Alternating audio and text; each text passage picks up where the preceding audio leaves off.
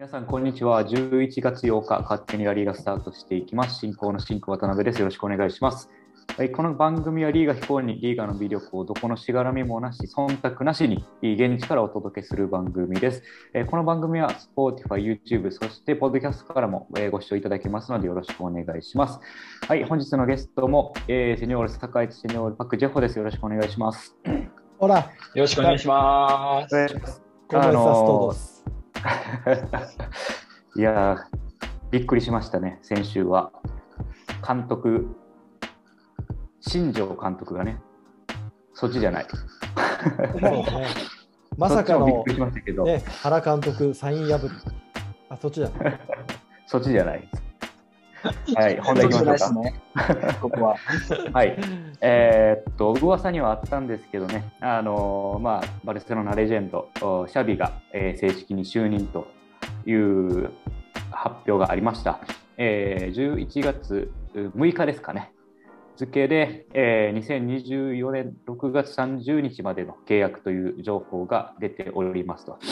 で、まあ、8日から新指揮官として、えースタートと、まさに今日からというところなんですけども、まあ、続いていたクーマン政権が終わり、えーバルサ B のね、セルジ・バルファン監督が一時あのまあ、本当に1試合ですか、2試合ですか、あの担当しましたけども、スピード解任で、えービジャ、えーごめん、ビジャじゃない、シャビがね、来るというところなんですが、あ、でもさ、一つさ、いいどうでしょう、はい。い。ですか、あのー先週の試合、うん、先週末の試合、はい、触れます。ねアスパスやばかったね、アスパス。でも俺ね思うんだけど、あれさ、試合見ててさ、前半さ、あのーセルタめっちゃ眩しそうにしてなかった？うん、あんなんさ、あんな眩しかったらキーパーさ、見えねえよ。シュートあれ、ホーム打っちゃうホームですよね。うんうん、セルターホームですね。ねえ。いや、だから嫌がらせじゃねえかなと思って、リーガとバルセロナ。だけどホームで嫌がらせ。そう、イコール、後半、絶対チャンスあると思ってた。うんうん、だけどうん、ラスト15分ぐらいでもう日が陰っちゃって、あんまり関係なくなったから、あ、このまま終わるかなと思ったけど、押し込んだね、アスパス。いやー、あっこまで勝負弱いですか、今年のバルサは。まあ、普通にセセルタは3-1執で念深いというかうん、ただやっぱ、でも怪我人がね、わーっと来ちゃったじゃない。うん、また出ました。ねえ、あれは痛いよ。ねだから、ガラスのアンスパティ、ちょっと大切に扱わないと。アンスファティ、デンベレ、まあ、あのうん辺りは出たら何かしてくれそうな感じはあるんですけど、うん出たら怪我するっていうね。ねいろんな意味で何かして帰るよね。うんうん。まあ、そんな中、シャビがね、就任になりましたけども、うんお二人どうでしょう？シャビが就任することによって、バルサは変わりそうですか？どうぞ。変わりますけど、時間必要じゃないですかね。まあ、うん今シーズンすごい、まあ、一気に、うん、まあ、成績良くなったり、一気にすぐ変わることは、そこまで難しいとは思ってますね。うん、多分、シャビも、多分、バルシャの情報をいつも聞いてるから、うん、まあ、あんま良くないよっていう話ずっと聞いてるんですけど、多分現場に入ったら、もう聞いたことよりもっとやばいじゃないって、多うん。分そういう感覚でうん、なるんじゃないかと私は思ってるんで、でも、まあ、期待す、期待できますね。彼らうん。彼だったらちょっと、なんか変化ができそうな監督じゃないかなと私は思ってます。酒井さんどうでしょ間、俺みたいな感じ？出るあれ、シャビ、自分で出てくるん。で、これで勝手にユニフォーム脱ぎ。ういや、見たいですけど。ね僕がまあ今のバルセロナについて思うのは、まあ、当然ね、今、ジェホさんがおっしゃったように、あの多分相当整ってないことが多くてとかね、まあ、なんかちょっと今までのサイクルがやっぱり一回切れちゃったようなところがあるので、本当に立て直さないといけないとは思うんですけど、なんかバルセロナっていうと、やっぱり伝統的にオランダとさ、うん。こうブラジルのね、こうとスペインの融合みたいな、うん。なんかそういうイメージが僕強いんですよ。はい。なんかクライファートにしろ、オーフェルマウスにしろ、リバウドにしろ、うん。こうやっぱりなんかそういう色がすごく強いところがあって、なんか、うん、あのー90年代、2000年代、まあ、特に90年代を見てたファンから、ファン目線から見ると、今、コーシードしかいないから、なんかブラジル代表がね、なんか2、3人入っててもおかしくないかなと思うんですけど、うんなんかね、そんな雰囲気ないですか？うん、ね。確かにちょっとここ最近フランス色が強くてでそれが。抜けて、えーオランダ色が強くなってきたっていうところで、まあこの辺がどう変わるかと。フランまあスとスペインだもんだって、な仲悪い決まってんじゃん。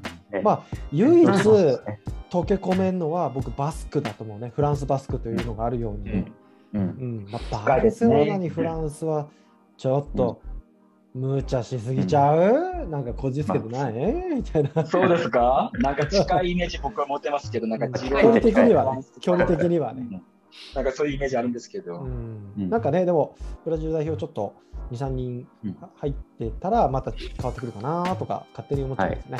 まあ、早速ルーク・デヨンがね鳴り物入りで連れてこられましたけどもう構想外っていう噂も出てますし、まあ、オランダありますね。うん、緩めるのかなっていうのはありますが、まあ、一方で中はどうでしょう？あのラポルタがね最初来た時っていうのはそれこそ、えーフランソリアーノだったりチキベギリスタインという中に優秀な人材がいて中からも変えていけたと思うんですけど、まあ、今回ねそういった人材がどこまでいけるのかなっていう、まあ、そういったところが今酒井さんがおっしゃったような補強っていうところにもかかってくるかなと思うんですけど、うん。今はね、ラポルタ以外で、えー当時の人ってどれだけいけるかって言ったら、まあ、有名どころはおそらくいてないので、うん。まあ、そういったところで、ブラジルだったり、そういった選手、連れてこれるんですかね、どうでしょう？ーん。まあでも、バルセロナがそこで一番間違っちゃったのは、変にやっぱりお金積んじゃったとこですよね、選手に。う。うんうん。うんまあ、レアル・マドリードを正当化するわけは全くないんですけど、全くないです、全くないんですけど、まあやっぱりあの放映権であの、うん。お金をね、経ってから、あの放映権とあのスポンサー、胸スポンサー入れたあたりからバルセロナなんかちょっとおかしくなってきてるなと感じてて、うん。やっぱり今までなかったものが出てきて、まあ、そうしてね、うん。大きくしていかないといけないんですけど、なんかマーケティングでこう勝ってったっていうよりかは、あー胸スポンサーを入れたことと放映権でね、のお金を選手にちょっと使いすぎちゃったかなっていう感覚はあるんで、うん。なんかあーその辺がね、なんかバランス崩しちゃったとこかなって思うと、その、ブランド、バルセロナブランドっていうよりも、あお金出てくるんだったら行くっていう対象にしか見られてなかったとすれば、ちょっとなんかやっぱサッカーファンとしては悲しいですよね。クラブ以上のどうのこうのって、い何、金ですか？みたいな。うん外から見てるとね、やっぱそう見えてしまう、うん。ものがあるんで実際カタール国が入ってきた時だったりねあのユニセフではなくそのスポンサー入れた時っていうのはファンも結構声を上げたっていうところで、うん。まあ、その辺からやはり色が変わってきてるなっていうのを感じますし、うん。そこじゃないまでしょと思いますよね。あ普通のクラブになっちゃいますからねバルサがね。うん。そうそうそう。うんなんかクラブ以上のいろんなものがあそこには凝縮されていて、週末、うん。やっぱりこのバルセロナを体験しに行くんだ、FC バルセロナを体験しに行くんだっていうような感覚をもう一度なんか作り直してほしいなといううん。気持ちはありますよね。もうそういう中で、やはり注目の選手はどうでしょう、お二人、誰になってきますかね。あの代打俺なしで。代いやーでもやっぱり僕はファティでしょハディですう。うん、あの突破力っていうところと決定力、これはとんでもない若造だな。だって今だって日本は高校選手権の決勝ね各地でやってますけど、うん同じぐらいの世代なわけでしょあれ 18歳ってことは。パーネーな多いって感じですよね。スペインリーガのね、リーガのあの本当に水も甘いも経験してる人たちが踊らされちゃう、あの18歳みたいな。うん高校サッカーの決勝とかさ、今地方予選とかいろいろ見てるとさ、うんパーティー一緒だね、世代でしょ、これみたいなね。うんうんちょっと相手口が塞がらんというか。うん、セルタ戦のあのゴールもすごかったですね。ねえ、す一ごかった気にあのですよね。左サイドからうんねすごいなと思った。いやー思いましすげえなって感じですよ。僕はファティ一押しです。うんはい。ジョーさんはどうですか？僕はデヨンですね。あのルクデヨンじゃなくて。うん。あ、うん、ルクデヨンじゃないです。ごめんなさい僕僕はルルーク・ディオンに申し訳ないですけど、ルーク・ディオンがパッと出なかったですね。言ってああ、よもかったですね。僕はデヨンが中心になると思いますね。シャビも、シャビのロールを、同じロールを多分彼がやることになる,、うんなると思うので、なんか似てますよね。彼にいろんな指示ね。うんそうですね。そうですね。だだから彼にいろんな指示が多分いくと思うし、彼中心に多分編成するんじゃないかなと。羨ましいな、そういう存在。た頼られるってやっぱいいっすよね。うん。頼むぞっていうね。すごい世界ですよ。うんあと、バルセロナのなんか、冬ウィンドウになんか、結構3、2、3人ぐらいは補強するみたいですけど、大丈夫ですかね、お金とかは。どう思いますか？そこに関して言うとう、んまず新しい選手の獲得と、あとシャビが自腹で違約金をね、カタールのクラブに払ってきたってなってるじゃないですか。ニュース見ました。じゃあそのお金って本当にシャビが払ってんのっていうのもあるので、あのその辺どうなんでしょう、酒井さん。いや、こればっかりはね、分からんところはありますけど、うんあのやっぱり在宅になってくるんで、えーまあ、本人が6億、7億払ってね、こっちに来るってのは僕はちょっと考えられにくいなっていう気がしますよそうですよねね。うんだって向こうにしてみればふざけんなよって話だし、うんでも僕、本当に思うのは、あー今回、クーマンをね、本当に解任する必要があったのかっていうところで、誰がやっても変わらないような状況でしょ？うん。これだって違約金払ってねっていう、つまりお金だけのことを考えれば、どんどんどんどんマイナスが大きくなってるうんような状況ですから、うん。うん、本当に売れるやつ売ってうん十億、2、3人で150億ぐらい作ってくるようなことしないと、200億とかね、しないと、うん。この1、2年乗り切れないよねってなっちゃうと、単なる戦力ダウンでしかないですよね、本当に。うん。うん。そうですね。本当に公共しないと結構厳しくなるし、もしかしてチャンピオンズリーグまで行けなくなったら、もしかして、うん。まあ相今当やばいです年5位ぐらいまでに入らない可能性出てくるじゃないですか。うん。そうしたら来年チャンピオンズリーグ出てこれないわけですからね。そしたらお金的にはもっとやばくなりますもっと収入減りますよ。うん収入が入ってこ、ね、見入りが入ってこないね。うんうん、ジェフさん、ちょっと韓国のお力をバルセロナに。胸どうなんですか？ユンダイとか、サムスンとか。会長 会長のお友達の会長にちょっと一本電話してもらってさ。はい、ちょっと、これ終わったら電話してみます。ほんまかい。